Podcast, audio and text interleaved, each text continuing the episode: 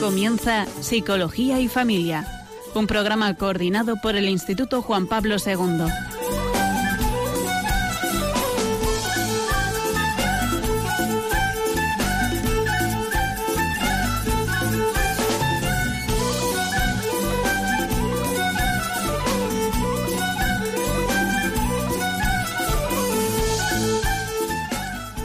Buenas tardes, queridos oyentes de Radio María. Estamos como siempre cada martes en el programa Psicología y Familia. Les saluda Esther Arnaiz.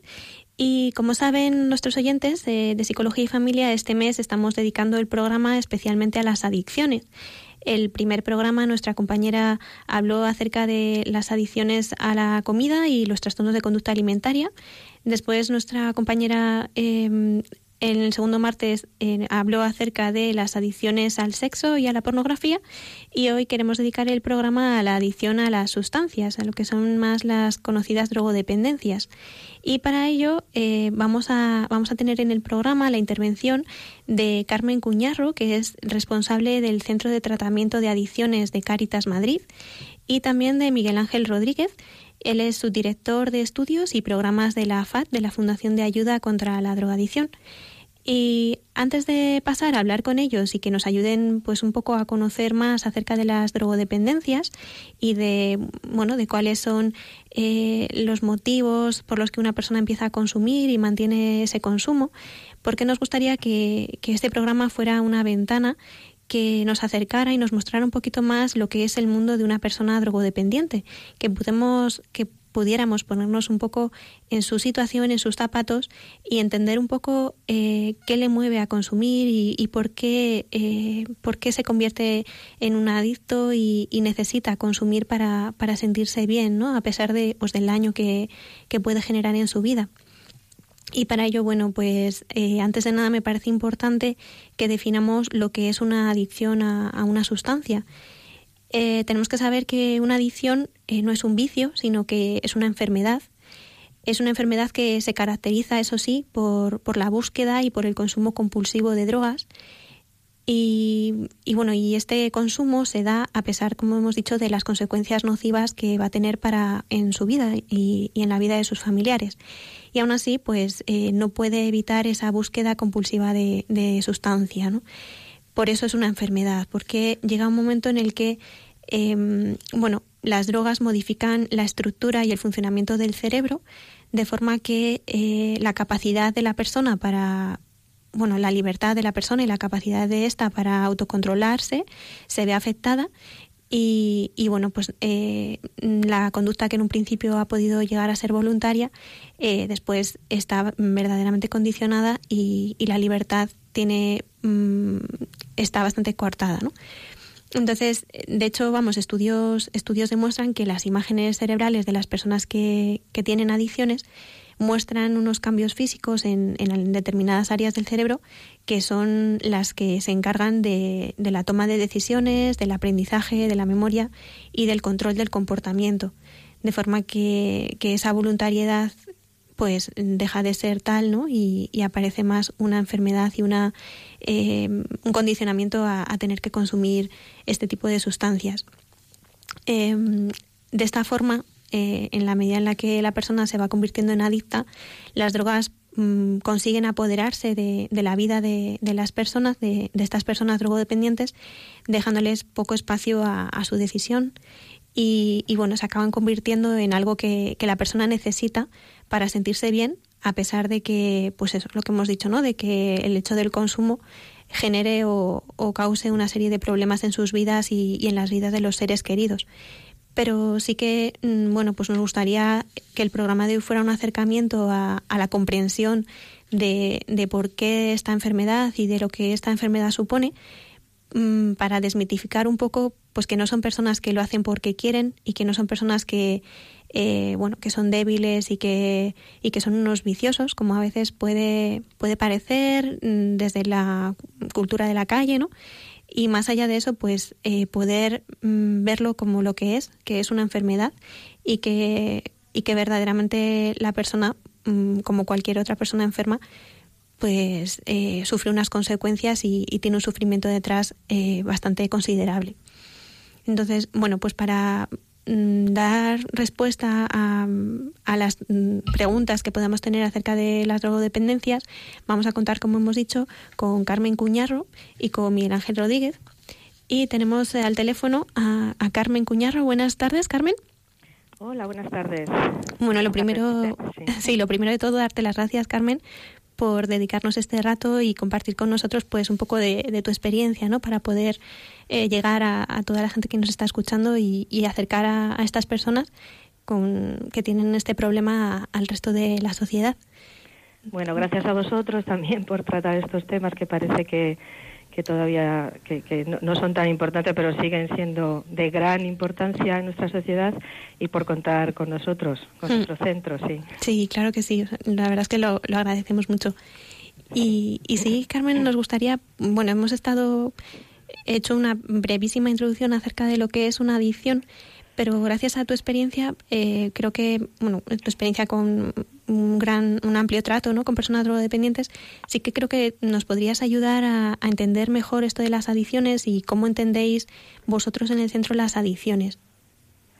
Sí, bueno, sí, te estaba escuchando que ya has nombrado muchas cosas ya. sí.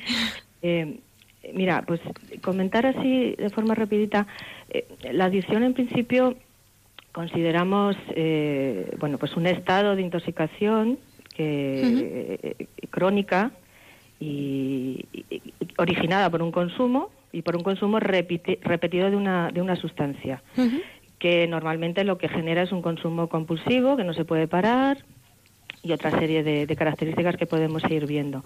Porque una de las cosas que nosotros intentamos diferenciar para precisamente sacar, eh, eh, reducir esos mitos que a veces lo que hacen es también dañar un poco eh, después el concepto y el tratamiento hasta hacia las personas que desgraciadamente pues pueden tener estos problemas de adicción, es diferenciar bien los tipos eh, de consumo. Es decir, para, lo, para llegar a una adicción, lo primero es que se consume una sustancia.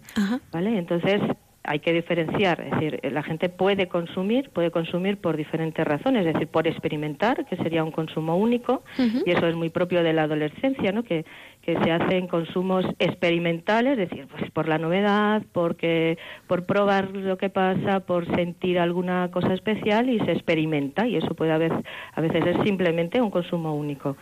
De ahí se puede pasar a un consumo ocasional, es un uso más intermitente de la sustancia, pues cada, cada 15 días, una vez al mes, etcétera.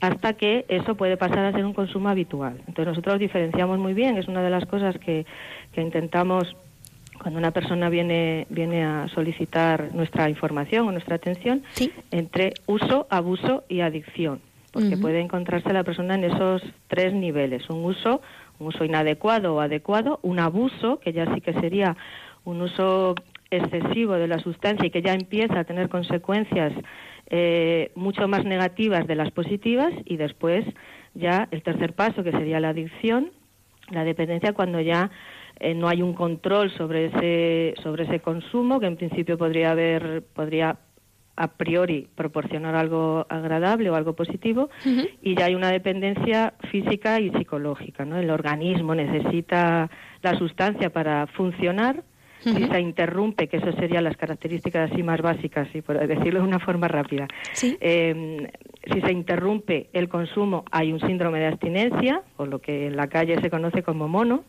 hay una tolerancia cada vez mayor, es decir, se necesita cada vez un poco más para tener los mismos efectos, y a eso es a lo que llamamos dependencia o adicción. Y la necesidad psicológica que implica una necesidad de consumir aunque el cuerpo no lo pida, para sentirse bien, para poder realizar determinadas conductas, para tener un estado de ánimo positivo o un estado de ánimo mínimamente eh, X, el que, el que busca la persona. ¿no? Entonces, eso sería, digamos así, a grandes rasgos, lo que sería la, la adicción. Un concepto que nosotros también manejamos y que una idea que nosotros manejamos y que es importante eh, tener en cuenta es que eh, siempre hay las causas, eh, no hay una única causa para, para que una persona eh, llegue a la adicción, sino que siempre es un problema que nosotros tratamos de, de manera eh, eh, desde la multicausalidad, es decir, siempre hay múltiples causas que hacen que la persona se convierta en adicta, o se, pero la causa inicial siempre va a ser el consumo con la sustancia, es decir, el, el, el, consumir la sustancia. Es decir, ese es el principal factor de riesgo. No hay ninguna forma de consumo, por muy controlado que esté, que nos asegure que no hay un riesgo de eh, llegar a una dependencia. Y ahí está, ahí está la clave de la adicción, ahí está la clave. Hombre, es interesante esto que comentas, Carmen, porque efectivamente, si, aunque no es Mm, razón suficiente para generar una adicción el, el, consumo en sí mismo, pero sí que es algo necesario, ¿no? O sea, tiene que haber un consumo para que se desarrolle una adicción. Eso es, tiene que haber un uso, un consumo ocasional y repetido, que además sea habitual, que además deje de controlar, decir, pero la primera causa es que se prueba la sustancia, se consume la sustancia y ya empieza el primer el primer contacto. Eso es, sí.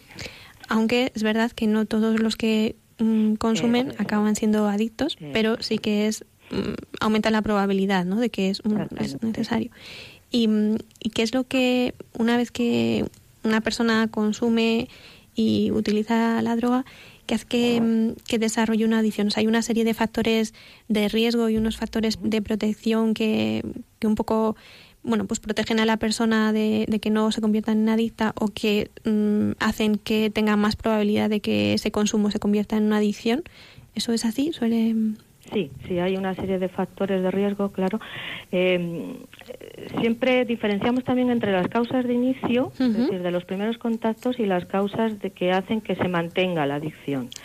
Eh, las causas de inicio pueden ser diversas, como querer experimentar, ser aceptado por un grupo, eh, influencia del grupo, por ejemplo, es decir, la presión que ejerce el grupo para que consumamos algo, no conocer los riesgos, tener, no tener información de las, de las drogas, nuestro estado de ánimo, es decir, esas podrían ser las causas de inicio. Después, eh, los factores de riesgos que hacen que una vez que inicia el consumo pueden ah, influir en que se pare o se continúe y se exceda eh, son pues a tres niveles, ¿no? Digamos, a nivel individual, es decir, características personales, como pues un alto grado de, por ejemplo, ¿eh? decir algunas así, de búsqueda de sensaciones, es decir, hay gente que, que, que busca sensaciones y sensaciones elevadas y sensaciones de riesgo incluso, eh, que se arriesga, eh, búsqueda continua de sensaciones nuevas, eso por ejemplo pues sería un factor de riesgo.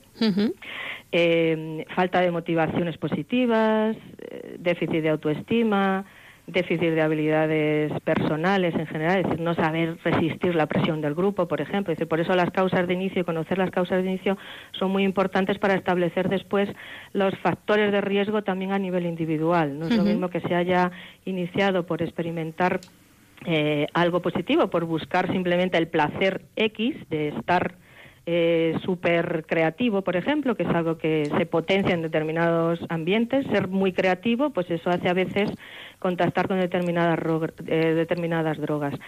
Después entran en, juego esas esas, eh, esas, esos riesgos que son esa falta de habilidades personales para resistir, por ejemplo, esas presiones, esas modas, etcétera, etcétera.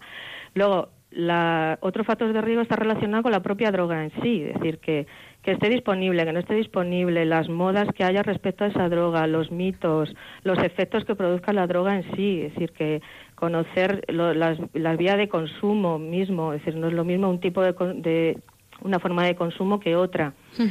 Y después las que tienen que ver con el entorno, ¿no? Es decir, pues con el entorno familiar, con el entorno de, de iguales, es decir, toda los hábitos que haya, los, eh, los valores que haya en cada entorno, en el familiar, en el grupo de iguales, pues van a suponer un riesgo de cara a, a proseguir con ese consumo, a, aumentarlo, a, que, a incidir en que sea ocasional o que se convierta en algo, en algo compulsivo etcétera. Así un poco resumido. sí. pero es interesante porque efectivamente eh, da en la clave ¿no? de comprender que le lleva a una persona a consumir y a mantener ese consumo. si hay una falta de reforzadores en la vida de las personas, pues es más fácil que, efectivamente se enganchen a, un placer momentáneo como puede ser el que les da la sustancia. ¿no? Y, y, bueno, y luego pues eso, saber que, o sea, yo creo que todo esto da como muchas pistas a la hora de la prevención también, el, el dar a las personas estos factores de protección eh, bueno, pues yo creo que pueden ser muy interesantes para, para prevenir lo que luego va a ser una adicción. Y, y, sobre todo, ¿por qué nos interesa tanto, Carmen, el, hablar de, de, la, de la drogadicción? ¿Por qué dedicamos este programa? Yo creo que porque lo que queremos es también abrir a, los, a nuestros oyentes al mundo de las consecuencias de, la drogadicción y, sí que me gustaría un poco pues que nos comentaras, según tu experiencia con, con muchas personas que tienen esta adicción, cuáles son las consecuencias más comunes que una persona que tiene una adicción a alguna sustancia eh, llega a tener en su vida y, en la vida de sus familiares. Claro, eh, sí, pues igual que decíamos que las causas eh, no son únicas, pues lo mismo se puede decir de las consecuencias. Eh, casi nunca son únicas. Es decir, siempre puede haber consecuencias en los distintos niveles de nuestra vida. A nivel individual, es decir, lo que nos pasa en el cuerpo, en el cuerpo y en nuestro cerebro, que tú has mencionado alguna cosa al principio, pero va a haber consecuencias en nuestro entorno, va a haber consecuencias en nuestro trabajo, en nuestra comunicación con con, eh, con nuestra familia, con los iguales, etcétera. Va a, va a, haber pérdidas. Al final se va a traducir en pérdidas. ¿Qué ocurre?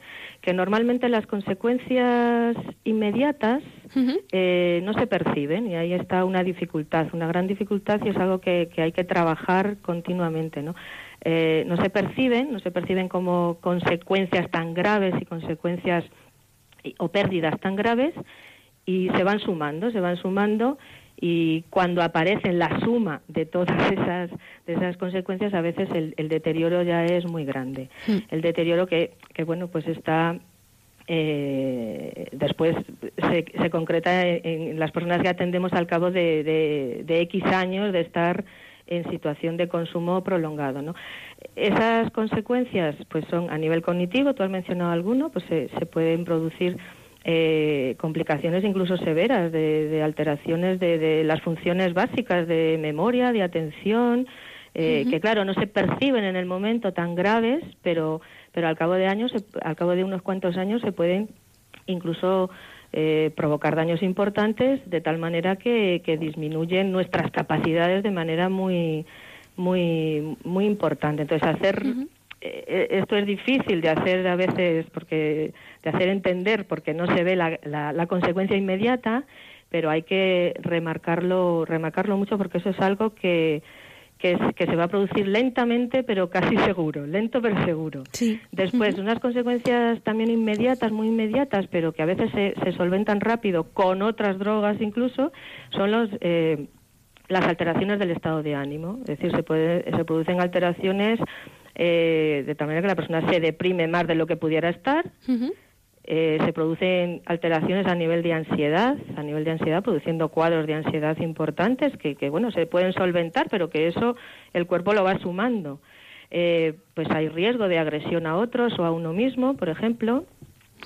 Hay eh, un efecto importante de algunas de las drogas, como puede ser el alcohol y el cannabis, es una influencia eh, importantísima en la motivación, es decir, eh, eh, eso es algo que se conoce como el déficit amotivacional, ¿no? Eso es propio de, de personas que, que, no tienen luego interés por cosas, ¿no? Y, eso hay una influencia directa de determinadas sustancias en, en ese aspecto. Y después, pues, déficit de autocontrol, déficit de, de, de habilidades de, de relación con los demás y una mm, bastante, bastante importante a mi entender, que, que es causa casi directa de, los principios, de los inicios de, de, de, las sustancias. Normalmente el inicio se produce en los primeros años de, adolescencia, juventud.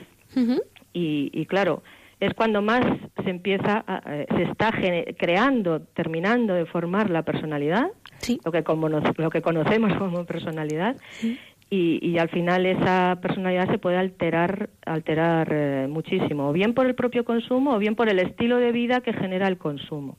Eh, se pueden producir sentimientos inadecuados, culpa por haber consumido y dejar de consumir, por no poder dejar de consumir, eh, culpa por el daño que podamos hacer a la familia, etcétera, etcétera, etcétera, ¿no? A nivel, a nivel todo esto, a nivel psicológico, como decía después, a nivel físico, pues depende de la sustancia, de la dosis, etcétera, pues eh, cualquiera de, los órganos se puede ver alterado. El hígado, por ejemplo, pues es algo que, casi todas las, todas las drogas van a pasar por ahí. Entonces, a veces hay un daño que, como te decía, ¿no? Eh, no se ve en los primeros, en los primeros momentos, pero al final, al final el, el, cuerpo guarda memoria y al final eso se va, se va sumando. Y, claro, todo, todo esto que comentas, Carmen, es eh, al final es ir mermando la capacidad tanto cognitiva como psicológica, como emocional, como física de, de, la persona, ¿no? Es como ir quitando cachitos de vida a la persona y ir mermando su vida, porque al final, bueno, pues la va incapacitando cada vez más para poder vivir, para poder eh, desarrollar su, su vida, ¿no? Entonces, eh, claro, la, consecuencia es, eh, es enorme, es, mm, bueno, a base de lo que dices, ¿no? Al principio no se va detectando, pero poco a poco se va comiendo la vida de la persona, ¿no? Y todo se va convirtiendo en adicción al final. O sea, la adicción ocupa eh, el todo al final de la persona, incluso la voluntad, la, la libertad de la persona. Claro toda la emocionalidad también, ¿no? Y, o sea, todas las dimensiones de la persona al final acaban, eh, siendo invadidas. trastocadas, sí, sí, sí. Sí, por eso es importante detectar lo antes posible, no engañarse, no ocultar el problema, eh, es decir, incidir en los primeros momentos lo antes posible, en cuanto se detectan o se duda, eh, de algunas de las... Eh, la persona que está consumiendo en los primeros momentos normalmente está en la luna de miel, digamos. Entonces, eh, no percibe, como no percibe estas consecuencias negativas que estamos diciendo, pues tiene poca conciencia de, del problema y poca conciencia de, de, de, cambio, por supuesto. Entonces sí que hay importante, por ejemplo, el, la labor de las familias, que cuando hay un un núcleo familiar al lado, porque no todas las personas tienen la suerte. Cuando hay un, núcleo familiar cercano, pues eh, que estén atentas, que busquen información, no desde la alarma, sino desde el conocimiento, no desde ocultar el problema, sino precisamente desde el apoyo, desde la calma, desde aceptar a la persona, porque no deja de ser una persona con problemas una personita o persona con problemas. Y lo importante es una actitud de escucha, de, de, cercanía, de, de, aceptación incluso del problema, porque si no aceptamos eso, ahí es más difícil atajarlo. hay, que, hay que saber qué pasa y por qué pasa. O sea, qué está ocurriendo y por qué está consumiendo la persona, por qué está entrando en ese en ese círculo porque ha entrado, porque, porque lleva tanto tiempo y después ya veremos qué podemos hacer, qué apoyo le podemos dar. Hay una red profesional importante en Madrid. Sí, de eso me gustaría que nos hablaras también, Carmen, porque es verdad que queremos, queremos dar esperanza, ¿no? A que efectivamente estas cosas ocurren en la vida de las personas, pero eh, la vida no acaba ahí, ¿no? Sino que se puede hacer, se puede hacer mucho. Y, y, sí que me gustaría eso, que nos hablaras de esa red, por ejemplo, que Caritas ofrece a través de, bueno, del centro de ayuda o, de otros recursos que tenéis, ¿no? Y, qué podemos hacer, o sea, cómo se puede ayudar a intervenir a una persona que tenga este problema. Sí. ahora mismo nosotros, el Centro de Adicciones de Caritas Madrid, somos el recurso especializado dentro de Caritas que para, para ofrecer información, valoración, tratamiento, en su caso pero pero en principio si hubiera alguna duda pues en cualquier recurso de Caritas podrían plantear y, darle el acercamiento hacia nosotros. Además, aquí en el centro nosotros atendemos de forma directa, es decir, que nos pueden derivar cualquier recurso, cualquier centro de, Madrid, tanto de nuestra red como, como externos, pero tenemos la ventaja de que la persona o la familia puede, puede llamar y puede preguntarnos y puede eh, informarse por esas dudas posibles o esos miedos o esas eh, situaciones eh, que pueda estar viviendo esa familia y nosotros podemos asesorar eh, de forma de forma directa sí. Entonces tenemos un equipo multiprofesional que en principio, como, como decía anteriormente, que el problema nosotros lo entendemos desde una multicausalidad y desde el abordaje de, eh, desde ahí nosotros tenemos profesionales eh, de distintas disciplinas, psicólogos, médicos, enfermera, trabajador social, eh, terapeuta ocupacional, eh, y un montón de voluntarios que nos apoyan desde un compromiso muy importante de la comunidad que, que, está con nosotros en el día a día. Tenemos 42 voluntarios. Que se dice pronto. que hacen una labor magnífica con nosotros y, y que posibilitan que, que hagamos una intervención muy integral. Además, en todo Madrid, pues existe una red que nosotros también, si no fuera con nosotros, por la razón que fuera, pues nosotros informaríamos. Porque hay centros eh, nosotros estamos dentro de la red de Madrid Salud y hay centros que, por ejemplo, tienen eh, eh, grupos, trabajan con adolescentes, tienen grupos con adolescentes. nuestro centro es a partir de 18 años, pero tienen grupos con adolescentes. Hoy por hoy hay una hay una red importante para tratar estos temas desde hace ya muchos años y, también desde esa esperanza que, decías, eh, decir que cuanto antes se ataje el problema, mejor, eso incondicionalmente. Nosotros también podemos decir desde nuestra experiencia que incluso personas con bastante años de, consumo que han llegado hasta a tomar esta decisión de querer estar en tratamiento y se consigue una barbaridad de, de, cosas con ellos, porque no solamente trabajamos por la abstinencia, por, por dejar la droga, sino por conseguir todo un estilo de vida, por reducir al máximo los daños que provocan, que provocan las drogas y, mantener una calidad de vida eh, pues, pues equilibrada y justa y, y positiva. Qué bien. Qué bien escuchar todo esto, porque queríamos eso, ¿no? Acercarnos al mundo de, las personas drogodependientes, pero con esta esperanza, ¿no? Con este mensaje de, bueno, pues eh, se puede salir de ello. Y bueno, pues Carmen, no sé si quieres añadir algo más que se nos haya quedado en el tintero o más o menos lo hemos comentado Yo creo que todo, ¿verdad? Hemos hecho así una, un, repaso. Dentro de lo que nos ha permitido el tiempo, ¿verdad?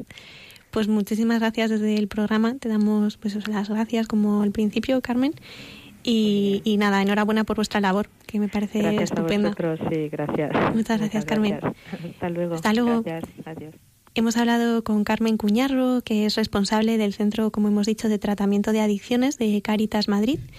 Y nos ha estado hablando de toda la ayuda que desde Caritas se da, de toda la ayuda humana que, que se puede dar a las personas que, que tienen una drogodependencia y además de, toda esta ayuda humana, creemos, eh, creemos firmemente en, el poder de la oración y de la intervención de, la gracia de Dios en, en, estas enfermedades y en otras muchas, ¿no? Y para eso, pues vamos a escuchar una canción que nos va a ayudar a, rezar y a, tener oración de, de, sanación para pedir la intercesión de la gracia de Dios.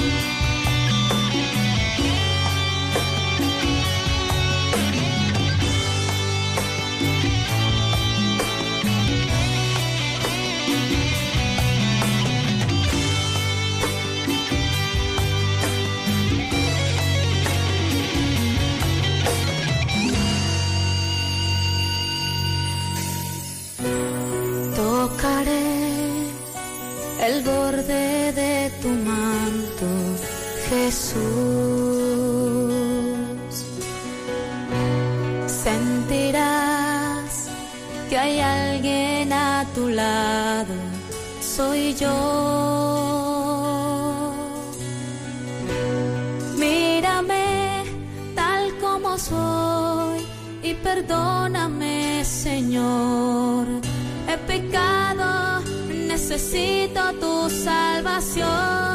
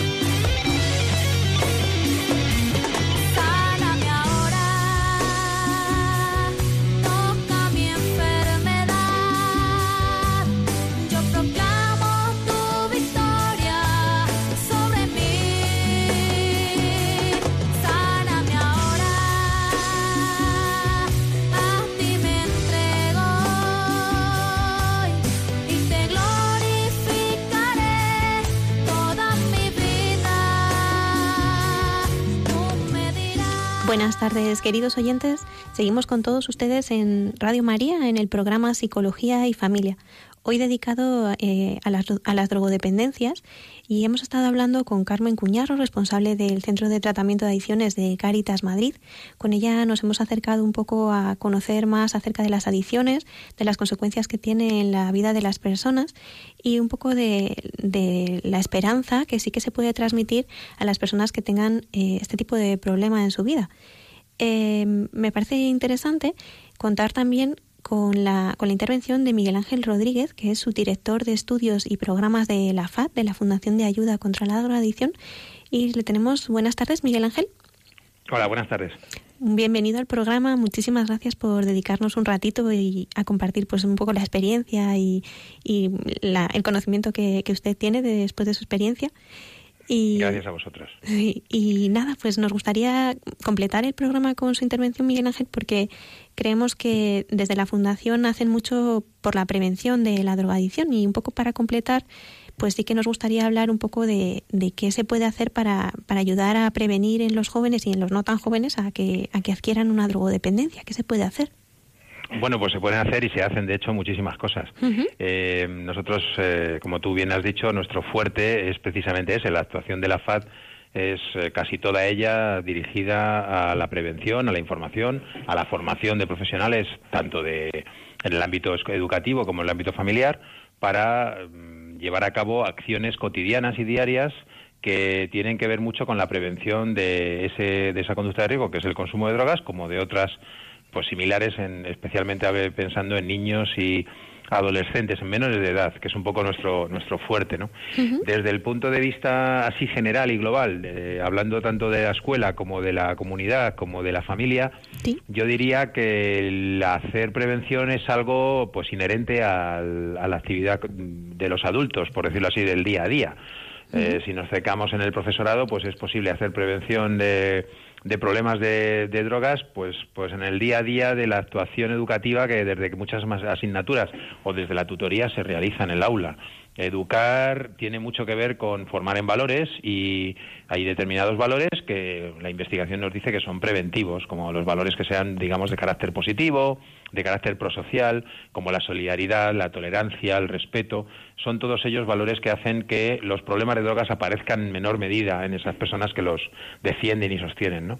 Desde el ámbito familiar, pues un poco en la misma línea. Ser padre y madre conlleva el ejercicio de de una serie de relaciones con los hijos y las hijas muy, muy diarias, muy cotidianas, en las que existen muchas posibilidades de hacer prevención. Estoy hablando de, de condiciones como, por ejemplo, el afecto incondicional hacia tus hijos y tus hijas, siempre, en cualquier caso, ¿no? Pero también la autoridad, eh, bien entendida, eh, la gestión de las normas, de la casa, de la relación entre todos, eh, una gestión que tenga siempre por objetivo fomentar la responsabilidad, la autonomía de los hijos, de las hijas cuando van creciendo, a medida que van asumiendo responsabilidades, ¿no? Por ejemplo, pues ese tipo de cosas, la, la, transmisión también de valores, como en la escuela, pero en otro nivel, porque es la familia. Ese tipo de cosas son preventivas. O sea, como ves, muchísimo se puede hacer y se hace, de hecho, todos los días para prevenir este tipo de problemas. ¿Hay algún programa que ayude a los padres a mm, entender qué es lo que ellos pueden hacer? ¿Se ofrece algún tipo de programa de este tipo? Sí. Sí, nosotros como FAT y, bueno, y muchísimas instituciones, tanto públicas como privadas, ofrecen numerosísimos cursos, tanto de carácter presencial como de carácter eh, a distancia, a través de Internet, eh, dando pistas de cómo se puede llevar esto al, al, día a día de tu, de tu casa, de tu familia, ¿no?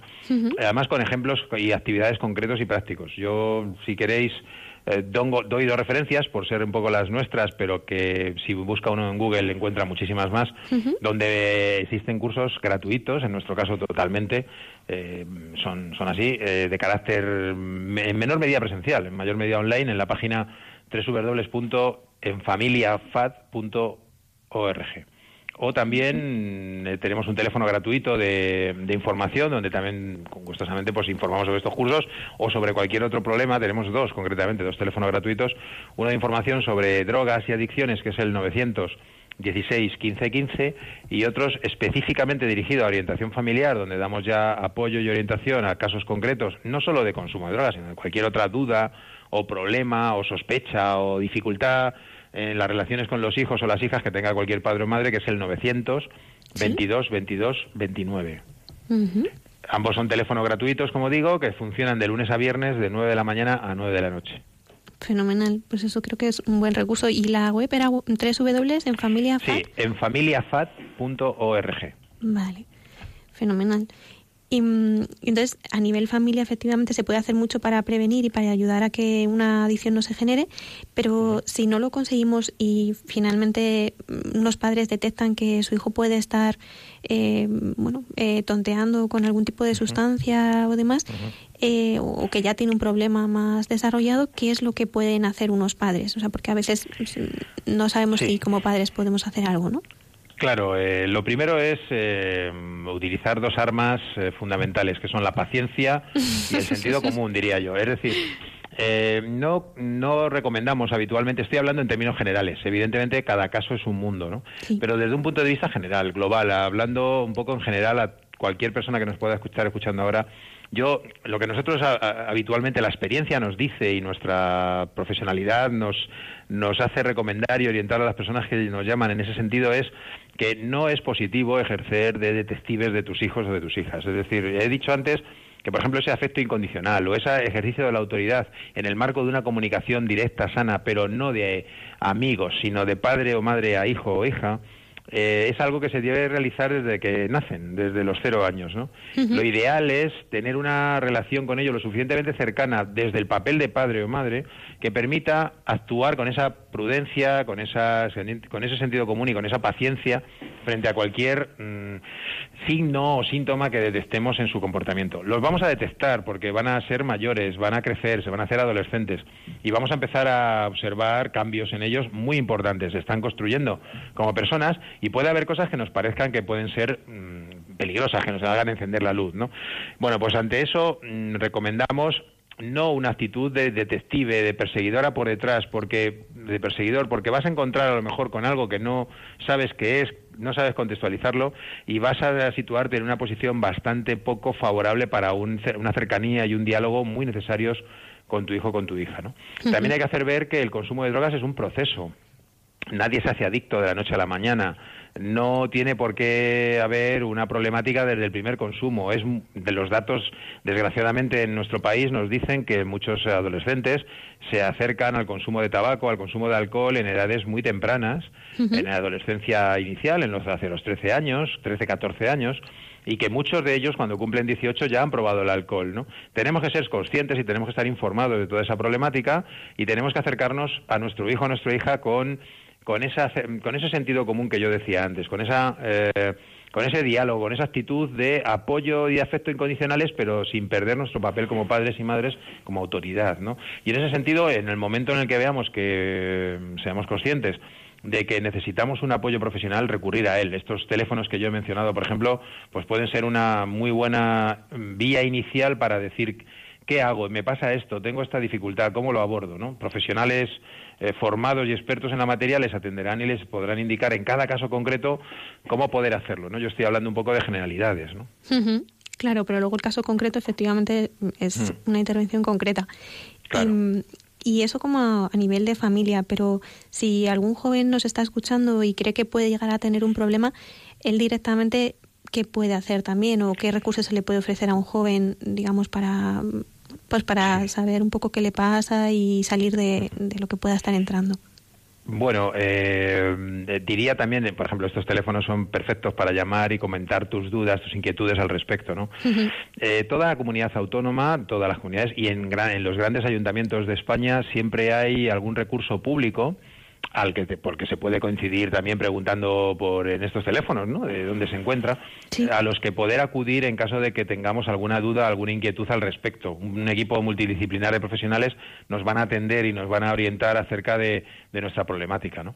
Lo normal es que esa situación que tú me comentas no sea tan frecuente, porque normalmente la persona que se encuentra en una situación de consumo ya abusivo, claramente eh, bueno, digamos que rozando o instalado en la adicción es difícil que se dé cuenta. Es muy importante su entorno social, su familia, su grupo de, personas cercanas para motivarle a iniciar el problema. No es difícil o no es frecuente que una persona diga, Buah, mm, como me caigo del caballo y de repente me doy cuenta de que tengo un problema y me pongo en manos a la obra hasta que ya los niveles de mm, problematización en su entorno son muy elevados. Hay algo que enciende normalmente la luz roja y, suele ser, bueno, pues ya un poco tarde, ¿no? Cuando, cuando esta, nos ponemos en marcha, sí, exactamente, ¿no?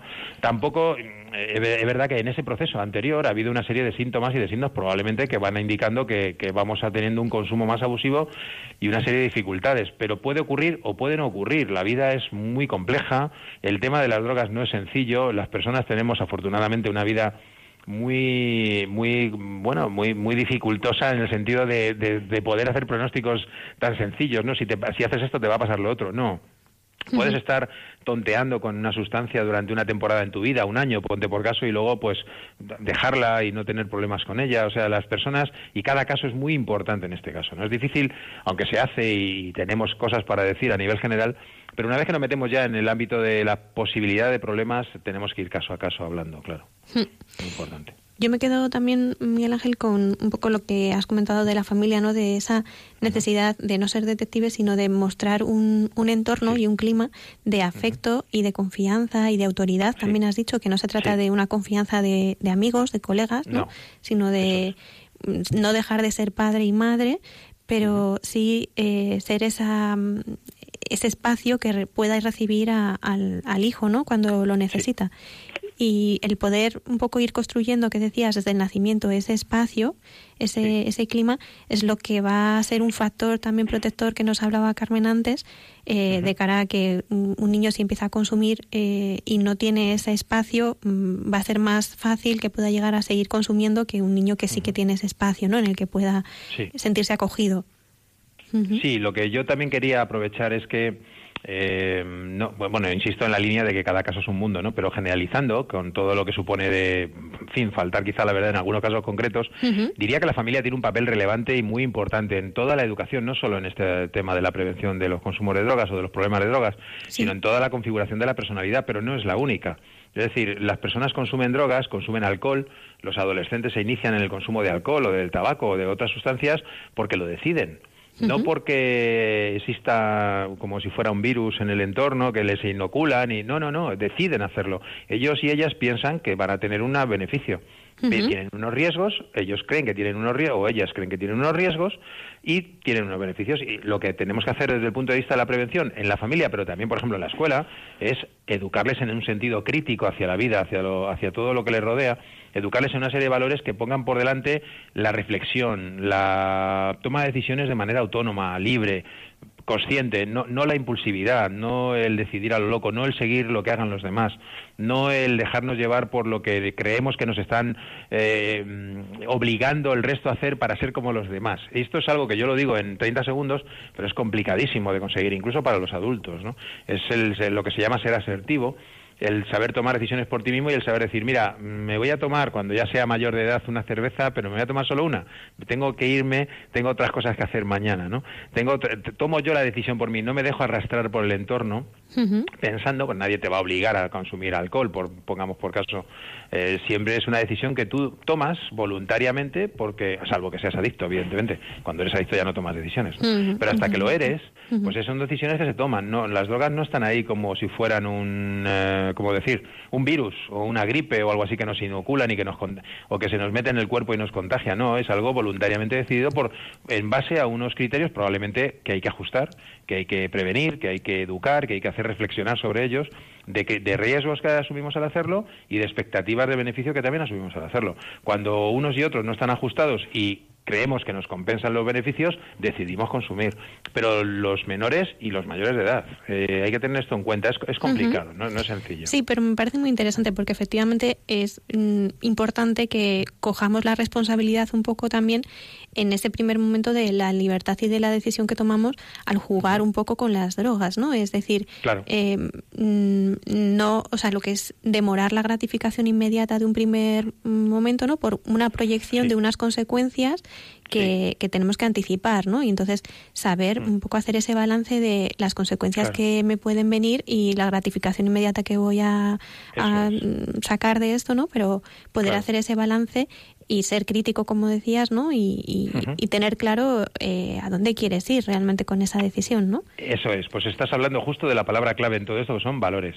Es decir, cuando lo que yo valoro es... Eh, muchas cosas en mi vida que me aportan y me enriquecen. Valoro la relación con los demás, valoro la responsabilidad que tengo, por ejemplo, cuando, soy voluntario en un grupo de menores, valoro o en una, en una parroquia o en un grupo deportivo, valoro que tengo una serie de responsabilidades que me llenan, me satisfacen en mi vida. Las drogas tienen mucho menos espacio en esa, en esa vida, porque las drogas sirven para satisfacer malestar, para satisfacer necesidades de diversión, para satisfacer mm, vidas no tan llenas, no tan repletas con la relación con los demás, con el, la preocupación por los demás, que es un poco uno de los principales valores que son preventivos, que son claramente defensivos y protectores de problemas por drogas. No es que nada es 100% seguro, ni 0% del riesgo siempre existe, pero de luego existen variables como esta de los valores que estamos hablando ahora, la preocupación por los demás, la implicación en, labores en, comunitarias. Eh, de voluntariado, de trabajo por, por otras personas, de organización, de responsabilidad, que se educan en la familia, pero también se educan en la escuela y se educan en la vida, educamos todos. Ese tipo de actividades, ese tipo de valores son claramente protectores y, donde encontremos esos valores vamos a encontrar mucha menos probabilidad de que esa persona tenga problemas por drogas. Pero las drogas están a nuestro alrededor, han estado siempre y van a estarlo. Entonces, en cualquier momento, como el riesgo nunca es cero, nunca es mm, la, la protección nunca es 100, pues podemos sufrir en la vida una serie de, problemas, desafíos y, dificultades que pueden hacer que pese a que tengamos toda esa protección, pues bueno, pues acabemos teniendo algún problema con drogas. Pues puede ser. Nunca nadie está libre de, que le pueda pasar esto, ¿no? O sea, porque el ser humano afortunadamente es imprevisible. Fenomenal, Miguel Ángel. Pues yo, o sea, sí, Miguel Ángel. Pues yo creo que con todo, con todo esto sí que hemos dado pistas un poco de, las, lo que se puede hacer antes de, caer en una adicción, ¿no? Creo que, bueno, recogiendo un poco lo que hemos dicho, es importante el llenar la vida de, muchas cosas, de valores, como dices, ¿no? De muchas cosas que valoras en la vida y que hacen que tu vida esté más llena y no necesites, pues, acudir a las drogas, ¿no? Para poder llenar esa vida.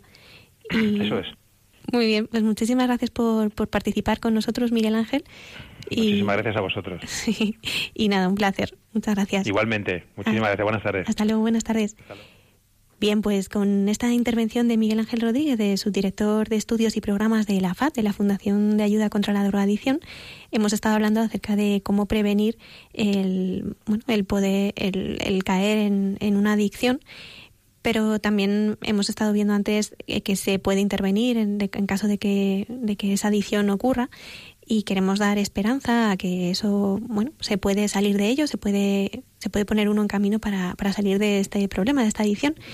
Y vamos a escuchar ahora una canción que habla acerca de lo bonito de la vida y de si pudiéramos volver atrás, cómo no dudaríamos de volver a vivirla con muchísima más intensidad.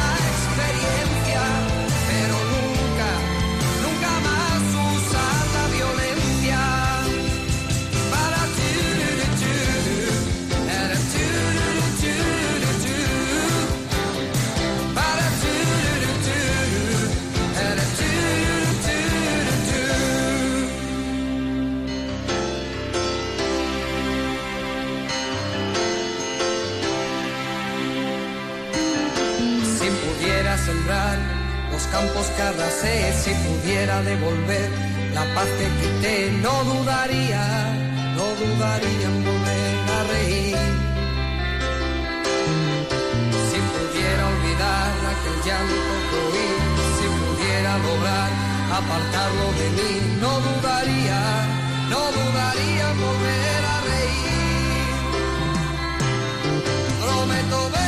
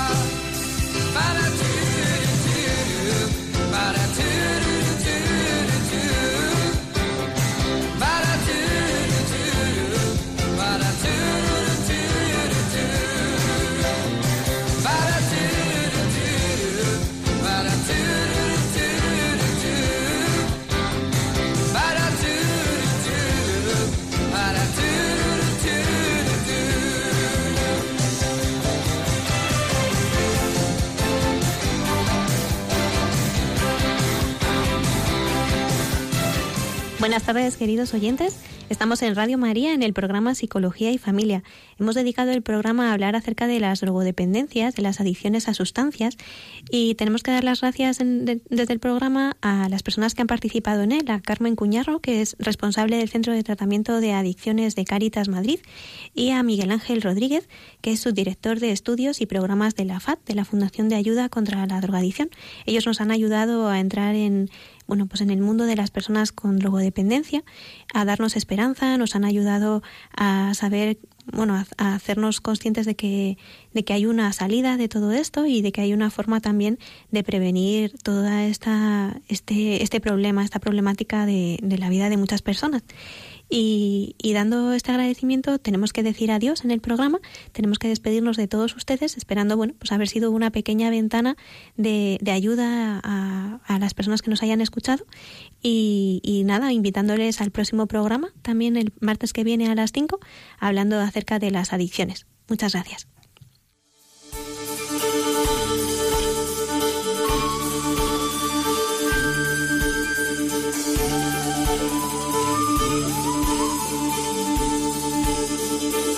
Y así concluye Psicología y Familia, un programa coordinado por el Instituto Juan Pablo II.